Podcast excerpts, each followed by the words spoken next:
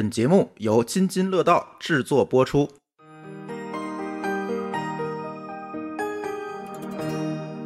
各位听友，大家好啊！又是一期科技乱炖，嗯，这一期少炖点吧，就炖仨话题吧。第一个话题呢是最近其实引起热议的，我看最近霍师傅啊，其实在这个我他 Twitter 上一直在怼这个事儿，然后呢，我看着也是挺火爆的啊，所以我们把这个事儿拿出来聊一聊。就是前段时间呢，这个有一个游戏公司叫什么来着？Epic 哎，这个游戏公就这个 Games，对这个实在不好意思，因为我们仨都不太玩游戏，嗯所以对这个游戏不太了解。但是今天咱不是谈游戏的事儿啊，那这家公司呢，呃，他干了一件特别有意思的事情，在苹果这个呃它的这个游戏的 App 里啊，突然增加了一项信用卡付款的选项。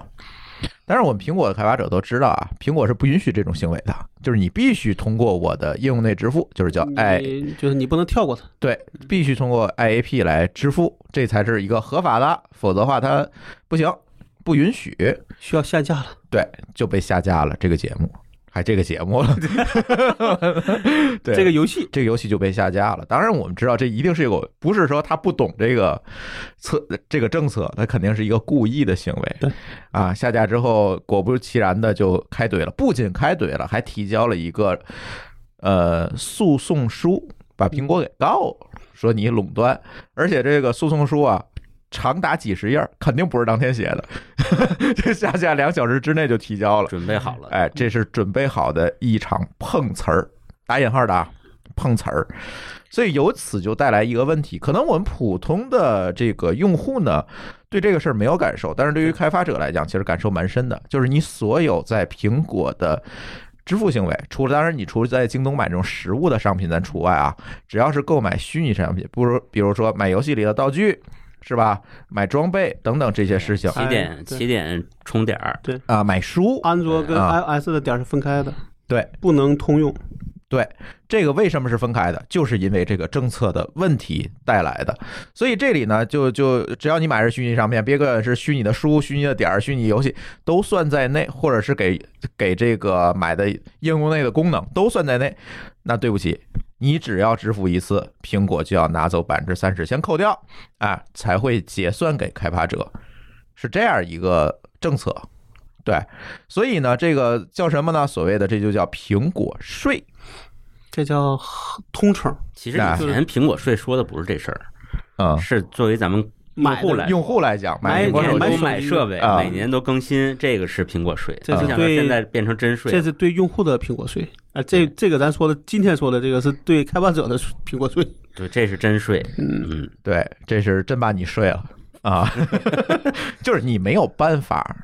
作为开发者来讲，你只要想实现这个东西，他把他在政策里面把所有的途径都堵死了，你不能那个什么通过这个应用内支付去绕过这些东西等等，他定了一系列的政策去规避。最后他还有个兜底的，嗯，就说我有解释权。我有最终解释权。嗯，哎，这个当然开发者就很不爽，历史上啊也怼过很多次。但对吧这个应该是怼的最狠的一回，哎，这是最狠的一回。然后苹果妥协过没有呢？没有。妥协过，就是苹果在它的应用市场的政策里面，其实做过几次妥协的。呃，亚马逊 Kindle 这个应用其实是可以在，比如说在亚马逊的官网上你付了钱，在 Kindle 的这个应用里面你是可以看这本书的。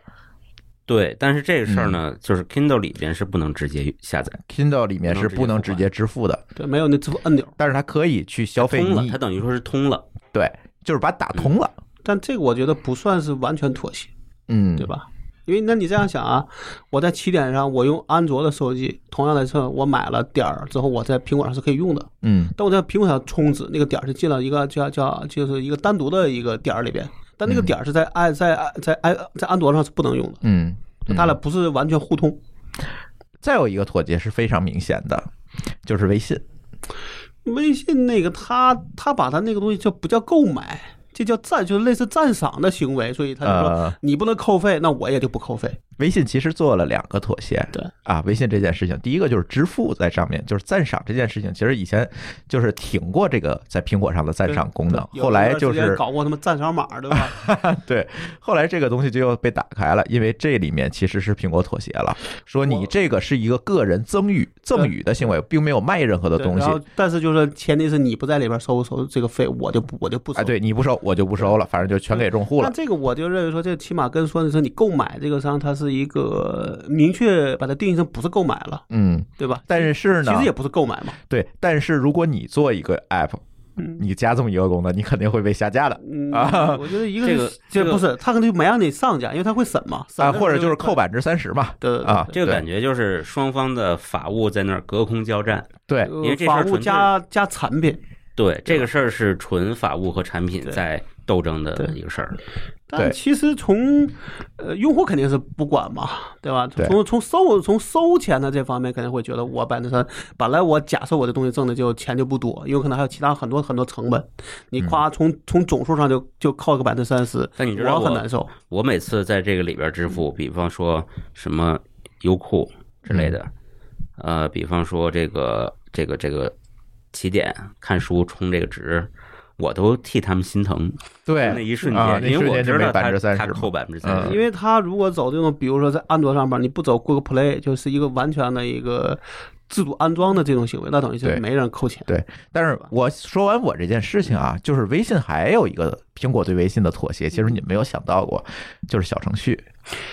因为在苹果的规则里面明确的规定，你不能搭建自己的应用程序的生态。这个我觉得就有这个，就因为这个，我觉得可能还是因为说，确实微信的这个规模足够大，对，就是店大欺客还是客大欺店的问题中。国市市场的重视吧。我觉得这个你也不能说不行，但是我觉得他在所谓这个收费这个讲，实际上是没有、嗯没没有完全的妥协过的，其呃他都是绕着走走的。你可以认为没有完全妥协，但我也可以认为这些东西是有妥协的，因为同样我做一个功能，苹果是不会跟我来商量的。你说的如果说是对规则的嗯妥协，这个我认，嗯，对吧？嗯但你要说对这个这个百分之三十的妥协，我觉得从来都没，其实我觉得因为这个就对他来说，就他挣的钱的一个挑战，嗯对吧？能正面挑战，那有了 A 就会有 B，嗯对吧？我觉得是这样啊，就是就首先苹果它不是政府，嗯，它发布的东西也不是法律，嗯对他归根结底还是个市场行为。他是个门，它哎我自己给自己定义的门槛嘛。哎，这里我就不同意了，我不认为这是一个市场行为，这是一个垄断行为啊。不是、啊，你可以不上架呀，这你怎么能说不叫市场行为呢？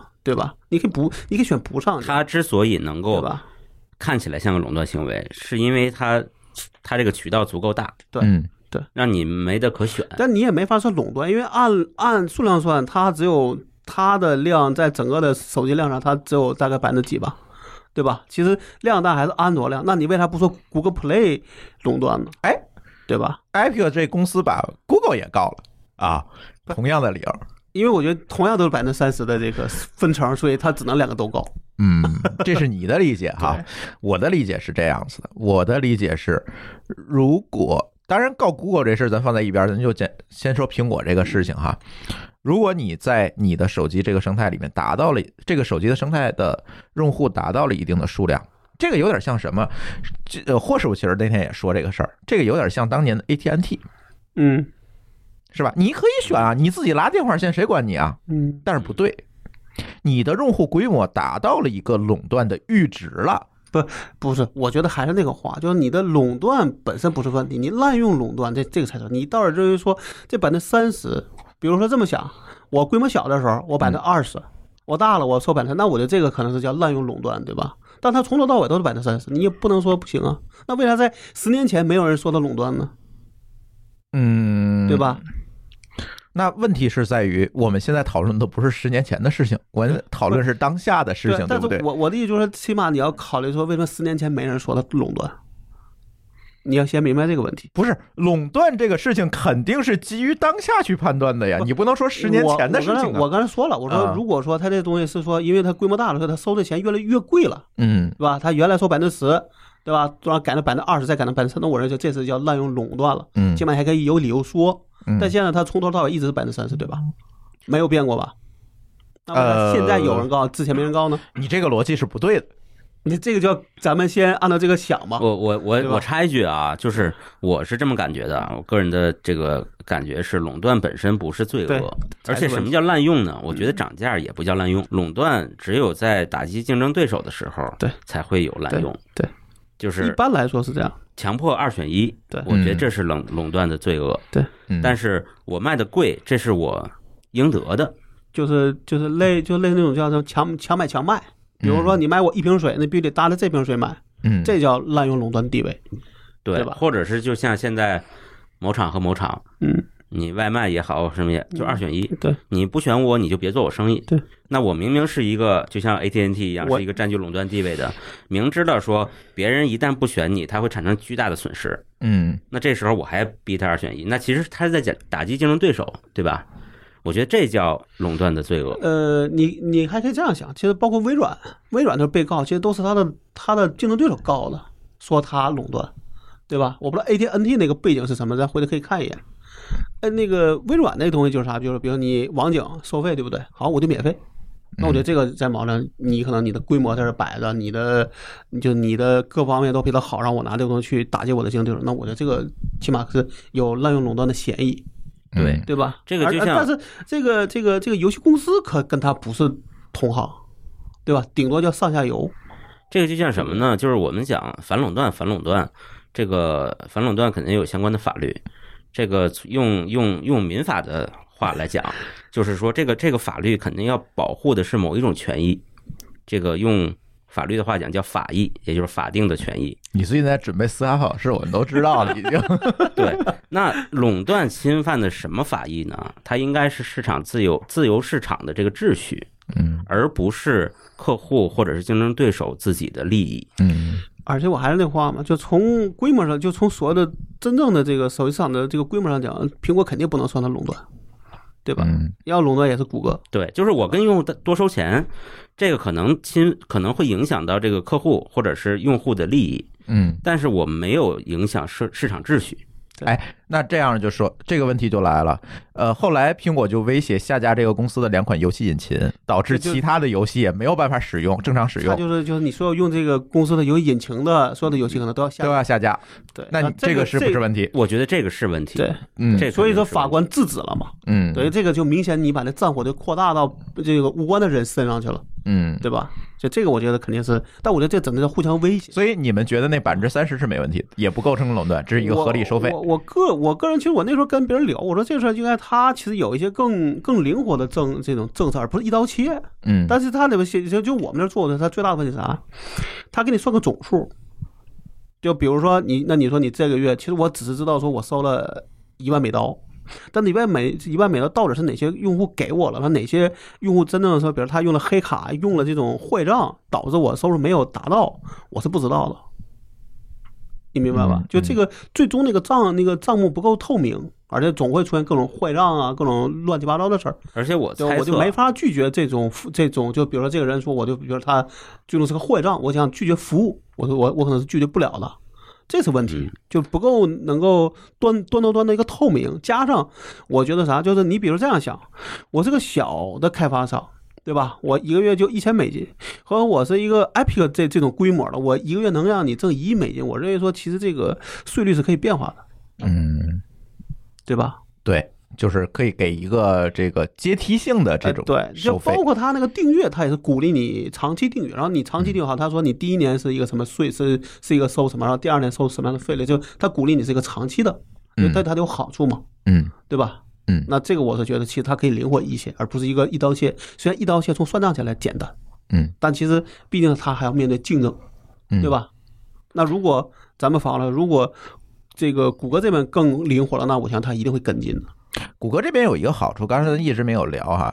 呃，谷歌这边有一个好处是在于，你可以不依赖 Google Play 来收费你自己分发，在里面用信用卡付费，这是没问题的。对 Google 是不管你的，对，但是苹果是不行，就没有这条道这。是就应该叫啊唯一入口嘛。对，它就变成了一个唯一入口。我总觉得苹果在这上还是有问题。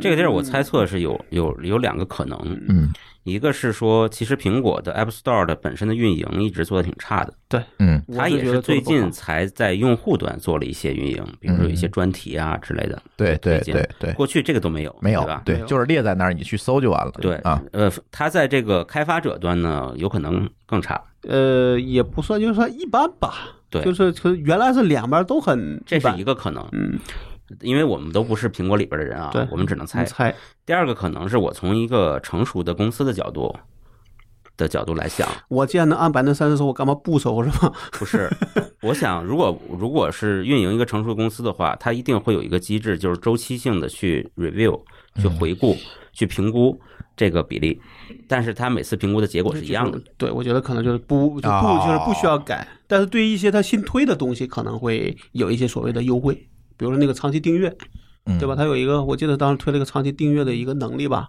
那个能力是好鼓励你说你订的时间越长，它收的比例就会越少。嗯。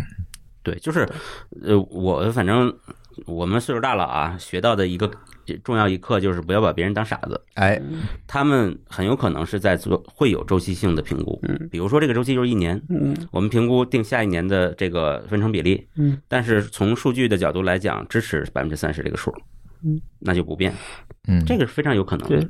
我们都能想到的东西，他们怎么可能想不到呢？我我个人也觉得说，可能比如说大部分人都安于说百分之三十就百分之三十吧，嗯，哎，只有少数会跳出来，那他也就不会改。这里有一个问题，明年变成百分之三十五了，这事儿怎么解释？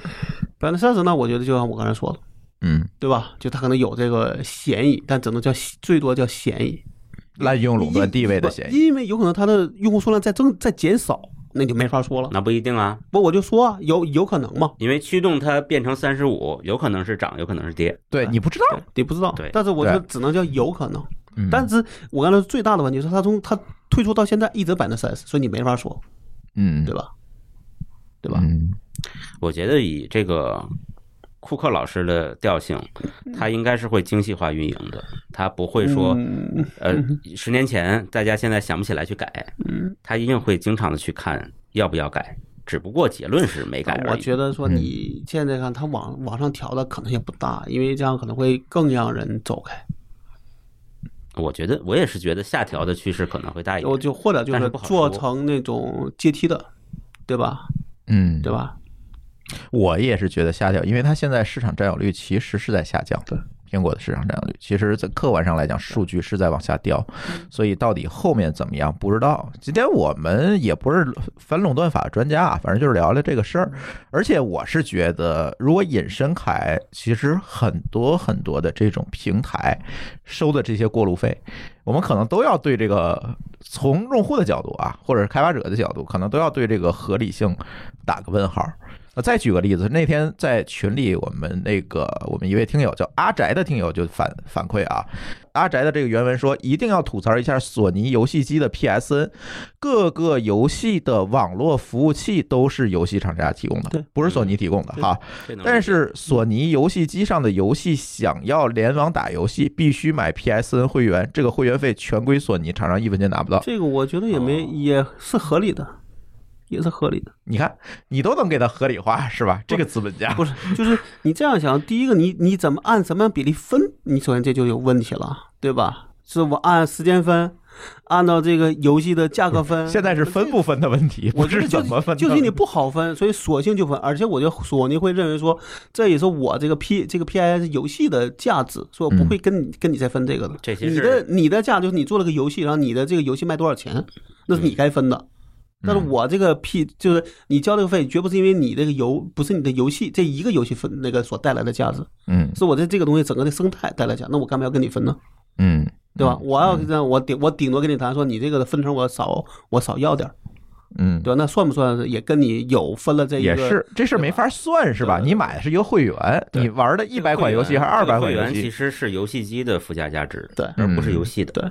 嗯，对对，所以这个里边就是就是你这个合理性，就是刚我刚才说了，我记得是哪个文章里说说，像包括你说这种苹果税啊，包括那个个就这个 Google Play 分的那个钱，理论上都是所谓的叫叫做叫做渠道费，嗯，对吧？对，它声称都是渠道费对，就渠道啊，费。那百为什么是百分之三十？肯定它有它的所谓的衡量标准，或者说可能在原来线下就是这么多钱，线上就直接搬过来了，嗯，嗯对？吧？但是可能十年前百分之三十大家大家都能承受，但是在十年后，其他所有的成本都加的时候，大家都觉得百分之三十贵了，那也有可能啊。哎，对，比如说以前我就是一个个人开发者，开发了一个东西，现在好这么大企业，我开发一个东西还要给你百分之三十，他认为我的投入会变多了。对。可能早期是这样，就是早期苹果上的应用大多数都是单机的工具性的东西，包括个人开发，个人个人开发者其实不会在乎那一点儿。它其实没有特别多运营成本。对，但是现在随便一个东西都要有服务器，对，都要有带宽。对而且成本变其实变高了，对就单体成本弄好是变高了。对，嗯，所以这个里边就有时候你没法说，就像我们说，可能十年前对，现在也对，就有时候不好，但是确实就可能从，但苹果可能没有时间去关心其他公司的成本是什么样子的，对吧？尤其你十、你十年十年之间的变化是什么样，我是他可能也不知道。嗯，正常情况下就是看大数，哎，对，一个是大，一个就，但是你可能说弄把你的收入变高了之后，你的成本变低了呢？就像咱们有你的利润变低了呢，也很有可能啊。对类比一下，就好比咱们都吐槽微博或者百度的用户体验不好，嗯，但实际上人家老板看的是大数。对，只要大部分我调人满意整，一点，东西，这点东西你觉得挺恶心，嗯，但是它就是会让我的总体的数变大，嗯在增长。那这个东西调整的就是对的。对，虽然虽然大家看着都恶心，但是不重要。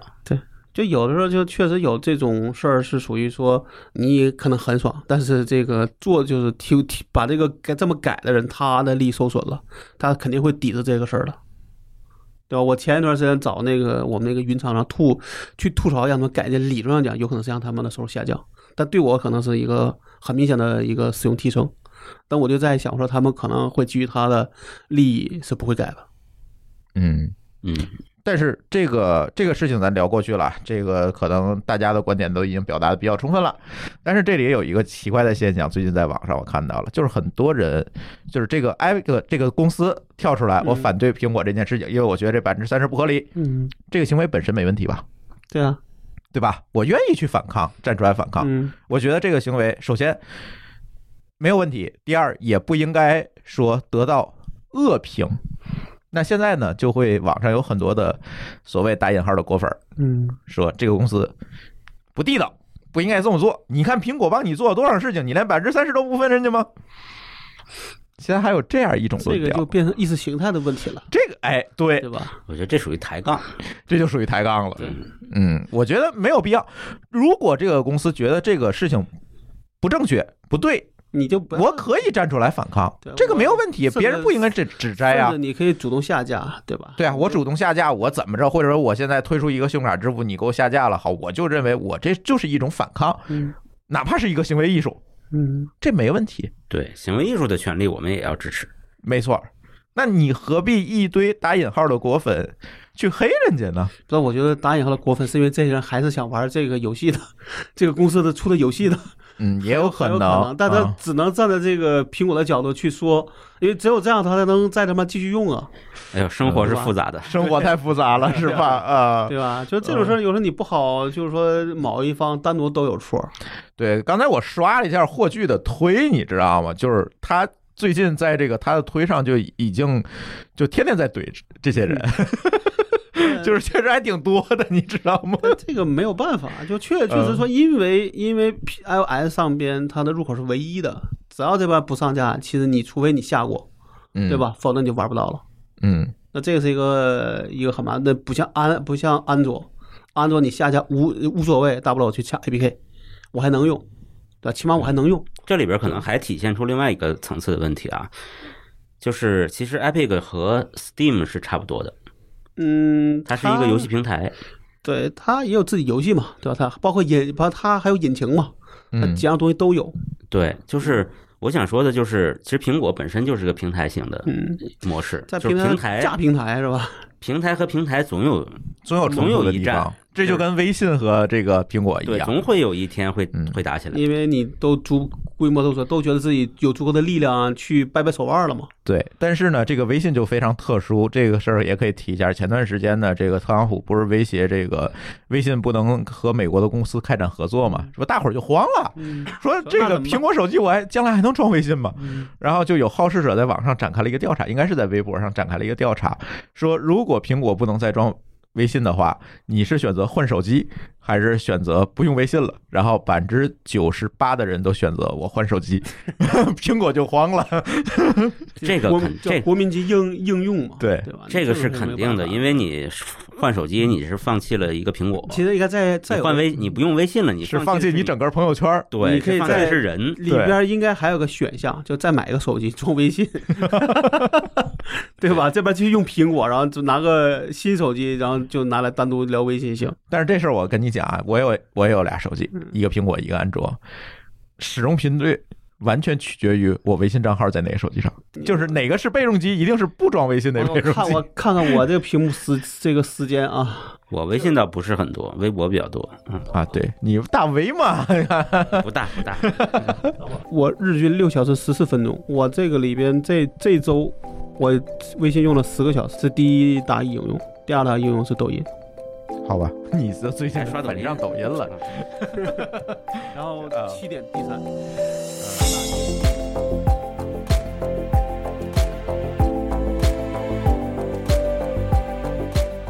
哎呀，刚才老高提到抖音啊，那咱聊聊这个抖音的事儿吧。啊抖，音什么事儿啊？哎你提的话题啊，百度百度跟抖音必有一战头条啊，其实头条就是抖音喽对对头啊。条。来来来，那个高老讲讲来，嗯，那个来龙去脉，因为这这个事儿你不提我不知道的。今天，啊，这个是这样的，就前两天爆出来的一个消息在，在微博上，嗯就是讲说百度有几个前高管，就是好几个，嗯，打包去了头条。什么叫打包？呃，这个这个从头说起是这样的，就是大家对这些大公司熟悉的可能会知道有个套路，就是他们一旦遇到几个强劲的竞争对手啊，内部都会成立一个打某办，打什么什么办嗯，嗯啊。这个事儿，反正我知道，在百度我会经常做，因为它不断的换 打击对象。然后呢，他曾经就前一两年，他会有一个针对头条的这么一个组织，嗯，叫但叫打头班是吗？对，然后这个他要成立这个组织，他需要先调整组织架构。嗯。那在过去呢，百度内部有两大体系，一个搜索公司，嗯。一个是商业体系，一个是用户体系，嗯。就是有有两个副总裁来分别负责，名字我们就不讲了。嗯。但是呢，这个为了对抗头条呢，他把商业的这个副总裁转向了那个搜索的那个副总裁去汇报，嗯，就是比如说咱俩平级的，嗯，咱现在都变成上下级了，咱都汇报给老板，嗯。现在突然让我汇报给你了，嗯。我变成你小弟了，嗯。那我肯定不爽嘛。嗯，然后就离职了，这个时候，当然他的下属是先离职的嗯，但是这事儿都关联在一起，嗯。反正他们就都走了。这个事儿最有意思的是什么呢？他们走了以后啊，成立了一家新公司，叫幺零二四，对，叫幺零二四嗯，这个特别有意思。嗯有有好事者猜测说，幺零二四不就是，字节吗，呃，这个让让人联想就是字节，对吧？对，你怎么叫幺零二四呢？嗯，这个幺零二四，他离职的这些高管都入职了这家公司。哦，哎，哎，我知道他下一步的操作了。对他下 打包边的他收购是吧？下边的神操作就是，不是像咱们平时想象的说，你从这儿离职了，你跳槽嗯去了另外一个入，职去那边报道去是吧？而是自己弄了一个新公司是吧？他弄了一个这个新公司，然后头条把这公司给收了，就连人带公司一块儿走啊，收着收走，打包进去，嘛这个叫这这叫真正的打包，先把自己包里打好包给人家。对对对，当时我们这个群里边在猜说，是不是为了绕过这个竞业条款？是吧？嗯后来呢，大家猜测应该不是，因为他确实也待了一年我觉在这家得，我觉得可能他还是觉得说这么干的情况是绕不过去，有可啊，老高这个猜测是这样，有可能说他开始真的想绕，对，后来但是开始干了以后发现不行，绕不过去，对，所以就所以又乖乖等了一年。等了一等一年年就好了。啊，等了一年才进去。这个事情最有意思的就是他从这个打头条办公室嗯。的成员变成了打百度办公室，成员，对，然后我我发了一条微博，然后就被好多人转发，嗯。就是说我的观点是说，最后可能如果真是头条有一天打败了百度，这个里边操盘的可能还是以前百度的人，对，就是知己知彼，其实就是事儿没换，只是换了个公司，对？吧？而这个对他们做做的事情确实没什么变化，因为有很多分析啊，因为当时在这个呃。百度出走的这位高管和他下边这些人，他们最擅长的还都是在医疗广告这个领域内。哎呀，这这是百度的核心业务呀。嗯对，而嗯头条呢，在尝试广告，唯一唯独没敢碰医疗，嗯，就是可能因为这是个深水区，对特别容易炸对，啊万一对对万一变成第二个百度呢？啊。啊魏则西的事情，大家可能都记忆犹新，对对，因为因为确实是这个非常敏感，不容易操作好，对，所以现在就把控的明白嘛，对吧？对，有很多人猜测说，这可能是要在医疗广告领域发力了。四岁，对，至少要四十岁。哎，有没有这样一个可能？这个人是百度放给头条的这些人，难，然后再造在头条再造一个魏则西事件出来，打头条嘛？但你你我我我只能说你这儿。证明这 证明打头办的工作做到微有的卧底进去了呀。这个应该不符合一个商业公司的常规做法，嗯，但谁知道急了会不会干得出来啊？但我我个人觉得这个东西，你只要这边能够开开始做了，很多事儿就不是你在里边弄个魏则西的事儿就能够撼动的了，因对为你原来出了个魏则西，百度的业务不还是继续做吗？当时是有一定影响，但后边看好像影响没那么大。对，因为实际上在愿景上来讲，业务愿景上来讲，头条是越来越接近百度了。对，就是就他做了很多应该百度应该做的，对在自己路线上，但是没做到的。或者说至少是一是你的你你你你的目标的客户群是一样的，对吧？那现在唯一就差一个医疗类的了，嗯对吧？别的可能都你搞定了，嗯，那就这个没搞定好吧，那我阴谋论失效了啊。嗯，那就是无论是谁去，那可能最最终对他来说，就就算哪怕你搞了一个阴谋论进来，搞了一个商业间谍进来，那最后这个目标还他还是要实现，所以只是给人家加了个路障，但人家还是能越过去。嗯，所以这个问题来了哈。其实咱好久没有聊过百度了。现在所谓的 BAT 这个 B，其实慢慢的已经从百度变成了字节跳动了哈。对对。呃，到底百度怎么了？所以这个事儿，就我那条微博下边有一评论嘛，我觉得嗯特别神评论。他说，实际上就是百度的员工在做一个什么呢？保持自己的专业和组织架构不变的前提下，做的一个换头手术。就是唯一把 就是就是平移走，只有老板没换，对，平移走了，平移走，把老板换了哎，对对对，只有只把老板给给换了。把原来的老板剩在那儿了。嗯，啊，还有老板娘。对，但是其实从这个评价呀，就包括很多内部的人，呃，但下边有很多评论啊，也有人说，每一个从百度走的人嗯都觉得这公司病了，嗯就是没有药。我是觉得嗯，不是没有药，是说你现在想快速治，你就没有什么好办法，因为你毕竟规模在那儿摆了嘛。你规模越大，其实是越难掉头的。把老板换了，不就是要吗？不一定，不是，嗯老板换了这个药，有可能直接就药死了。对不不，就你可以想，那就是休克嘛，死死马当做活马医的那那那种办法是可以做，但你也你你的目的不是这个对吧？那当然不是。你的目的还是想往想往上走，对不对？对啊，那好，那你那种方法你不敢轻易用，嗯，对吧？所以你除非说你真的说我已经，比如说我我已经被要被退市了，可能我这么干一把行。但那时候肯定发现你这么干也没有用，因为我们前面有多少个例子是走了多少年的下坡路，对吧？还能走的。那我觉得现在看，百度是在复制雅虎的那个那个下坡路的这个事儿在一直走，也许还能走五年，嗯，对吧？市值慢慢掉，收入慢慢掉，但它还能活，然后就不知道被谁收了呗，最后就呃，也有可能，嗯对吧？而且我觉得这个这个问题，比如说像百度它内部的这个问题啊，可能是存在，但是真的是非常复杂。对嗯那比如说你拿这个任何一个出来的员工，你拉他说你觉得百度有没有问题，他肯定说有问题但。，但是呢怎么你说是问他是谁的问题啊？我估计有百分之九十的人说是老板的问题。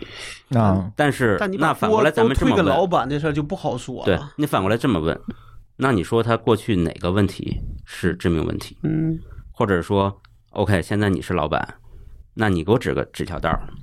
嗯我现在跟 Robin 说，就你你说这道儿咱们就百分之百执行，嗯走走看能不能走更好。没有一个人能有答案。对，嗯，就是说它太复杂了这件事。但我但我个人觉得，其实最可惜的还是那个谁，那个那个谁，录那个录叫叫叫陆琪对录起来的那段时间，嗯我觉得那段时间我我我觉得啊，这我不知道真的假的，觉得其实可能当时还是我们的老板，这个大老板其实意志不坚定导致的。嗯其实他当时意志坚定，就让陆琪去往下推，可能也许就能改过来，都是有可能的。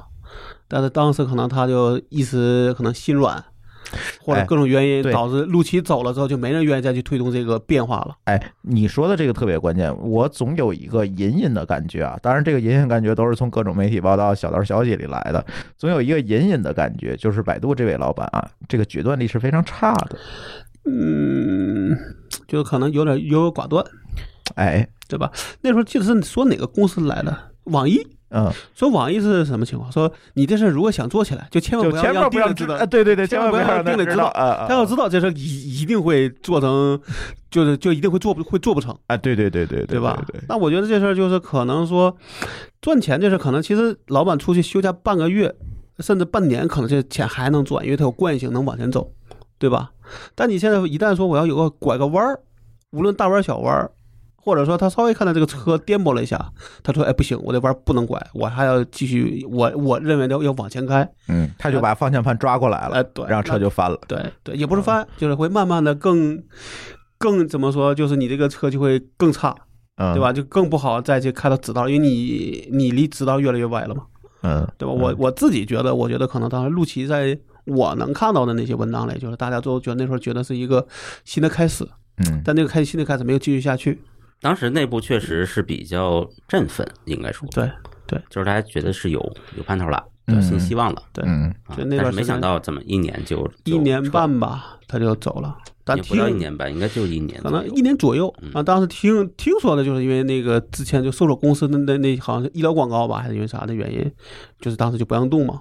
那陆琪的意思就是说你，你你要不就放你放了让我干，要不我就不干。嗯对吧？最后他就说，那我那你们如果说觉得那个利益更更大，那我就觉得我就不干吧。嗯，但这都是传言吧？对，我这不是都是小道消息？首先，我觉得里边有一定有主力，反正他一定不会说他他就待了一年就要走，而且他当时说的话，其实也是想着待也要长期干下去，对吧？对吧？嗯对吧？那为啥待了一年他就走？他一定是觉得这阻力大到让他觉得他都推不动，那我肯定会想的，我干嘛要在这待着？是吧呃，？我倒是这么想的，就是因为我以我对这个这个李彦宏的观感哈，嗯、他其实是一什么人呢？他是一个工程师出身的商人，嗯这两个词都不能完全定义他，都不能完全定义，但是又都不能少。是怎么讲呢？他出工程师出身，就是说他确实非常相信技术技术的力力量，嗯但是反过来讲，就是他不相信，呃，运营，不相信产品，不相信什么，他认为都是要靠技术来解决的。，OK，这是在早期也是成功的原因之一。嗯，至少在一段时时间内，这个这个是没问题的，是没问题的。对，然后但是呢，商人这个点呢，会决定了他其实不是那么特别有情怀，那么特别执着，嗯，就是他特别缺这，跟其他的成功的大佬至少表现出来的样子，他会格外缺这一点。嗯这就是说，它特别就是相对会短视一点儿。呃，过去百度其实有很多机会在某些点上做成，但是都被砍了，嗯，就是因为就就是没有耐心。对但我我倒觉得商人这话也不能说，就咱就说不说过那样话吗？分成几个层次嘛，对吧？嗯生是你是个做生意的人，对吧？你是一个商人，你是个企业家，但这里边其实有不同的定义，对吧？我倒觉得说，你像马云，不无论怎么着，至少从我觉得至少他比别人更接近于企业家这个嗯这个这个层次，嗯对吧？至少人家说，比如支在在做支付宝，在淘宝上，人家至少说我虽然我可能我不懂，嗯但我愿意支持你们去干，我愿意认为这东西有个长期价值在里边的，那我愿意长期投入，对吧？但是可能很多公司，就包括包括网易，可能有这个问题，就是我的耐心只有一年，你这一年内没做出来，对不起，全干全干掉。也许就像咱们那时候看那个段子一样，也许你再往再再撑半年一年，也许就能挖到水了，嗯你就没撑下去。我总觉得啊，这件事情我更容易把这些事情归结到性格上，就是刚才某个老师你定义的这个工程师出身的商人，这个定义其实可以搬到很多大佬身上。嗯马化腾是不是嗯对啊？丁磊是不是？雷军是不是？都是对不对？嗯。但是最后他们的结果可都完全截然不同呀。其实我刚才说的这个商人啊嗯，就像刚才老高加的补充，是我我比较同意的，就是这商人不是一个褒义词，嗯他并不是一个工程师出身的企业家，，OK，嗯，他就是个那我理解商人。嗯但这个里边可能就是说，商人跟企业家还是有区别的，那当然了，对吧？嗯所以你这样想，就是说，无论是嗯那两个马做的东西，它值五千亿美金，那它就它有它的做对的地方。那这个呢，它最高的值多少钱？百度还不到一千亿吧？应该印象应该是不到一千亿。到时候它就值这么多，而且还一直在想，那我觉得各有各的问问题，嗯，对吧？就这边至少他做对了一些事儿，那有些事儿就像说的，有耐有耐心才能挖到水，嗯，对吧？而而且实际上是这样想，我是个小公司，我手里就一百万，那我肯定是没有耐心啊，因为我要活下去。但你就像这样的大公司，说你的手里的这个现金可能是几百亿起，你为什么就不能给这一个项目两年的耐心呢？而只有一年呢？嗯对吧？我觉得这个才是问题，是啊，对吧？你的你的规模就是我我现在我就是我从我现在来讲，就我觉得有时候就变就变成啥呢？有些公司虽然它变大了，但是它的内核还是把自己当成小公司定义。嗯明白吗？就比如说，我这个个呃，我我，比如我是个小公司的时候，可能我我的钱也会非常精细的花，甚至可能老板会看账，对吧？看我每我每个月付的这个 C 金的钱，贷这个贷款的钱。但等到你说你这个公司的值十亿美金、一百亿美金，你说你还会真的有耐心去看这个事儿吗？就你有，你可能也不能再看了，嗯，对吧？你要关心更大的事儿，而不是再去看那个细节。因为对于你来说，你就一个月多付一万块，对你来说，这个公司解决了什么？什么都没有解决，对吧？反而你应该去关心，比如咱们说的战略或者战术上的事儿，才是应该的，对吧？对，特别是我印象比较深的就是刚才最早说那话题，就是百度隔一段时间它就有一个假想敌，早些年从三六零一直到高德，对，呃，就反正每一段时间都有假想敌。那最近的就是头条，对吧？嗯，他好像把时间都花在这些事儿上了。对付别人身上，呃，这个挺像是一个程序员的思维的，我我不觉得吧，我不觉得 老高是程序员，中枪了，不是，我是觉得你说这种事儿，说的呃，你某个产品有假想敌是没有问题的，对吧？嗯就跟我们一样，说咱们刚才在在策划里也说，说你这个很多事儿从战略上是要重视，但战术上你还是要要怎么说？就是你嗯你还是要区别对待的，对吧？嗯但是你一个公司总是在换，你只有一个可能，就你这个公司真的已经没有方向了，需要给自己找个方向。说我说他就是我的我我的敌人，我们就要把他干死。嗯，对我才能活下去。那这种情况，我觉得才能接受。但他到底心里怎么想的，你是不知道的。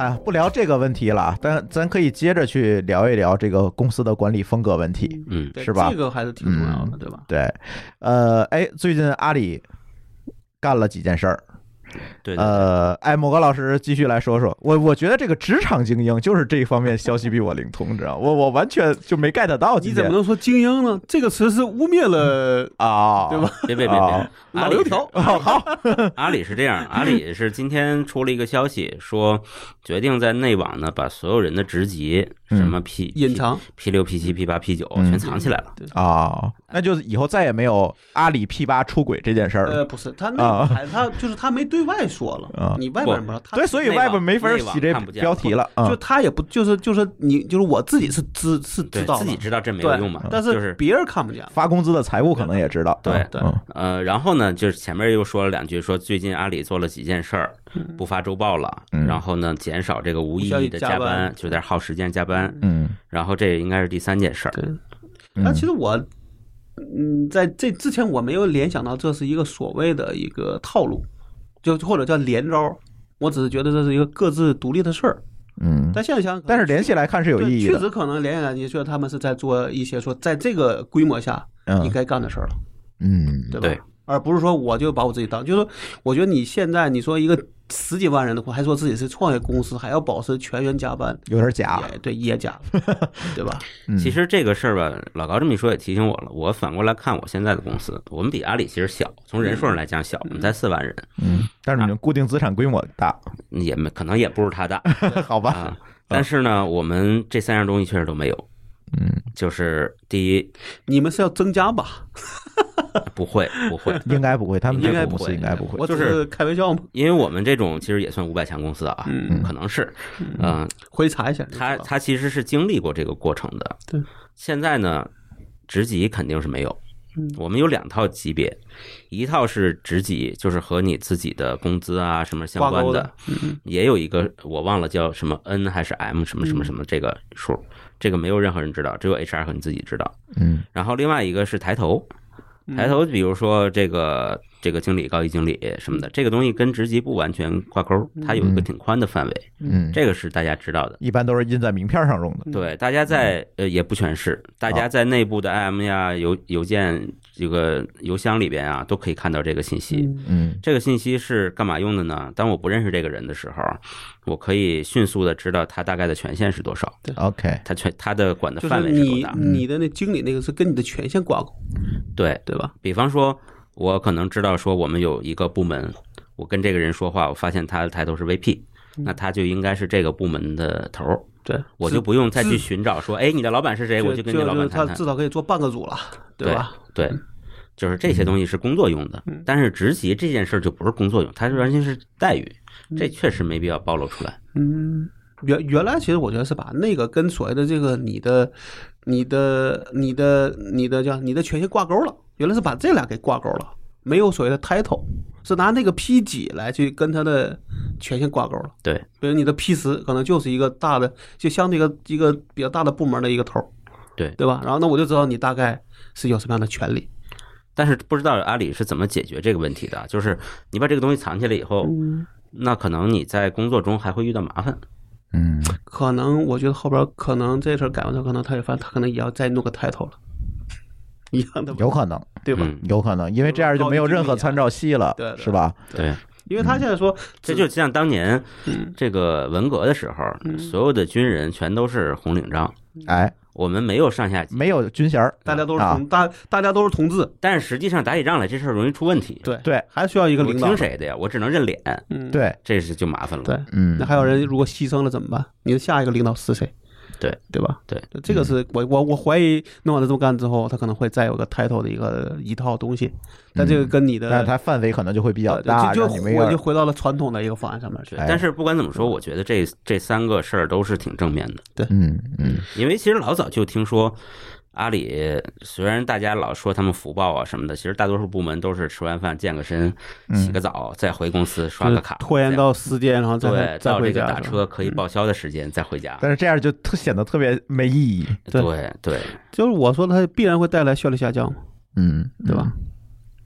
对，所以你们觉得这个现在这个很多的互联网公司也好，传统公司也好，其实都在推崇一种啊往上奔，或者是这种所谓的福报哈啊这种说法，加班也好啊，各种各样的现在都是仿照什么阿里一百多去建这个职级的标准也好，然后去弄这些东西也好，你你们觉得这些事情到底对一个公司的成长和发展是正面的还是负面的？我个人觉得说，还是看你这个你这个事儿的，你这个领域里边该用哪个该用哪个体系，嗯对吧？是属于是一一次叫什么一叫叫以快自慢，对吧？还是说我要做一个叫什么一个长期的靠思考来去取胜的一个事儿，嗯对吧？确实是你不同的领域，有的是萝卜快乐不洗泥，嗯，有的领域就是要做精品。对嗯在你你跨了领域，这两种可能都不好使了。嗯嗯，因为最近那个蓝狮子呀，它是一个出版机构，给我们送来一本书，啊，想让我们在节目里评价一下。这个也没给钱啊，说送给我们听友十本书，所以呢，今天正好借着阿里这个话题聊聊这本书。这本书名字叫《重来》，我相信很多听友可能看过《重来》的第一第一版和第二版，然后他送来是第三版这。个叫第一部，啊，第一部、第二部，然后这次送来的是第三部，然后呢，作者还是那个作者是吧？这个，呃，但是这呃这第三版里面讲的更多的是你应该怎么讲，叫跳出什么来着？跳出疯狂的工作节奏是吧？对这本书啊，我嗯我看了看，虽然我没有完全看完，但是因为它这个第一版、第二版我没看过，嗯，我看过一，看过第一版，但是忘了讲什么了。对，但我觉得打开它的这个核心是没有变没有变化啊，是是是，我打开一看呢，就是哎，这个这个其实这个写的这个作者的公司应该叫 Basecamp，嗯，我们确实用过他们的产品，哦这，家你还是客户啊对，？以前用过，离我印象中应该就和 Jira 和 Asana 这一类就的类似项目嗯项目管理吧项目管理类的一个工具。嗯，当然，当时也没觉得这工具好到哪儿去，但是那是很多年以前了，嗯觉得挺难用的。嗨，但是这本书有意思的点在什么呢？它其实是我刚才跟这个中国老高我们录音前闲聊的时候，就说我一感觉像是这种反鸡汤，哎，呃，这应该叫反别人的鸡汤的鸡汤。对 哎，对，反别人鸡汤的鸡汤，没错。对，它就是其实这也叫反鸡汤嘛。嗯就是怎么讲呢？这个咱们大家都知道，这个很长时间以来，创业公司或者从硅谷出来的这些创业公司，总在有一个论调，就是你要用尽你的生命力去改变世界。嗯你只有改变世界，你才是成功。嗯你不千万不能像像一个做生意的，你每天工作八小时，开玩笑嘛？但但我觉得这个事儿，首先就它就有一个论调，就是所以说你你你改变世界只能用某一个方法，嗯，对吧？又把这个事儿这个单一化了，对，嗯，嗯，又把这个解释单一化了。对。然后这本书呢，就完全反其道行之了。嗯他强调的是说，我工作就八小时，嗯我就不回邮件，嗯我每天要多睡觉，我周末不加班，能不开会就不开会。嗯他强调的是这些点，同时呢，他也在讲说怎么样做到这些的同时，还能做一个成功的公司和产品。我我觉得它这个前提是说你要在八小时内能够提高效率。对吧？不是说你八小时什么都不干，然后我下班还什么都不干，那这事儿就废了，啊那肯定的，对吧？对但是这个事儿特别有意思，因为刚才我们有一个这个这个特斯拉的朋友来这边探班啊，我们聊起这事儿，我给他当时我们我就跟他聊了聊这里边的观点，他都疯了，他说这完全是 跟我们反着的，怎么回事？叫反马斯克的是吧？跟马斯克老师是完全反着来的。对，所以所以大家可以可以。建议有机会找来这本书看一看啊！如果最好的是跟马斯克的论调对照阅读，嗯，嗯特别有意思。嗯就是基本上马斯克说说这件事这么干，在这里边一定会找到反例。嗯嗯，它里面提到很多观点，其实我还是蛮认同的。当然，我也同意这个老高和毛高老师的观点啊，这个得分事儿，对吧？你这个公司到底是一个业务创新型的公司，那你就得往前奔。对吧？你还是说是一个内容或者产品创新型的公司，我可能做精品更加重要就比如说。写剧本的，绝不是说因为你一一天能写一万字，这剧本就一定是个好剧本嘛。没错，所以我觉得得分事儿。但是它里面很多观点，因为现在咱在做播客嘛，所以很多观点其实我还是蛮认同的。比如像津津乐道这边，咱们都知道，咱们其实遵从了它这里面有意无意的遵从了它很多的这个方法论。就是就是这个，比如你那你说你录一个爆款的节这种节目，对啊，我加班没有用啊，我说我啊一我一天录二十四小时，可能他还是他还是那德行，甚至更更难听了。那你怎么想说？你得琢磨说，可能观众喜欢听什么样的，就是啊可能是要尝，也要尝试，对，对吧？其实乱炖，你想，我们也在前面尝有过一些尝试，嗯，就才觉得这个算是一个大家都比较呃受欢迎的一个方式，对，对吧？那这个就不是靠所谓的快，完全是靠快来去，或者是通过加班啊，这个过度的付出而啊，是一个深度思考的问题。就你这是你得想清楚对，啊，对或者叫试清楚，对对吧？而不是说在那我就是拼命的搞，别人搞啥我就搞什么，这个绝绝绝不是这么一个路线。对对，你看现在我们所有的几乎所有的同学，其实都是志愿者兼着来来做这些事情，别管是录音啊，还是做技术啊，还是做产品、做运营，其实都是兼着做。大家每天的工作时间，绝大多数人吧，可能也就是两两三个小时，可能还还要更少，一周可能五六个小时，可能更多了。但是这个事情我们似乎也没有影响做，经常有那个我们有台啊，或者是我们的客户过来探班，说你们公司有多少人？我说就我一全职其实 设计你也觉得这你现在已经不就也不算完全全职，啊，我其实也不，呃其实还有其他的事情嘛，所所以大家也很惊讶，哎，可能别的其他的有台可能人还比较多是吧？为什么你们这么多档节目就你一个人？哎，我说反正我也忙死了，但是我觉得我忙的比较有效率，是吧？一天我可能坐在那儿干八个小时，或者有的时候最近时间可能花的比较多啊，因为最近客户的这个量有点大，但是我最多也不会超过十个小时坐在那儿，那基本所有活儿也都干了。那还有人问我，哎，你们编节目编辑是谁啊？我说我呀。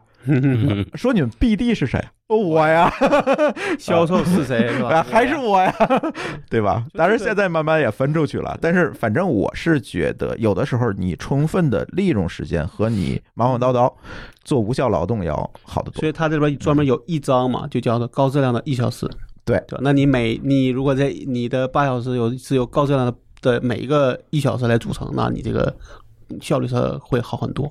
对不是说你干了十二个小时，但是还不如人家高高质量的两个小时，那其实是浪费，没错，对吧？对，就像我现在在公司里边，有的时候要交作业，就比如说我要做个 PPT，那留了一周的时间，其实我也是最后一小时做的，但是这事儿不能让我老板听见。啊，对对对对对，真的是，我前面是其实我我再去想，好像也没什么用。我嗯最后一小时可能这件事儿反而能想的比较清楚了，嗯，呃花一小时时间把它做出来了。对，就是那个做的过程，最后也就是对前面你可能花这些时间，其实我也不是全职在想它，对我就是干别的时候偶尔偶尔想想一下，但是他会把这个思想逐渐的沉淀到最后一刻。嗯对对对对对，最后你只是把这东西做成了一个东一个东西，其实你的嗯思考是一个前面都有都有的，嗯对吧？对对但是我觉得有些人可能会会会把它曲这个曲解成说，我下班时间什么都不想，或者嗯。我或者说我在一小时在干的时候，我干一时候绝绝绝不想闭。嗯。但其实有时候大家这个思维，有时候你很难完全能控制的那么好，嗯。对，可能就是穿，就甚至说事儿就是穿插的来的，嗯对吧一般越接近体力劳动，越能做到。哎你你前脚搬砖后脚搬石头，绝对不会对你穿插。这说你你一旦你的你的思维要是那个那个那个那个叫什么，变换了一下，就是吧？你弄不好就该失误了。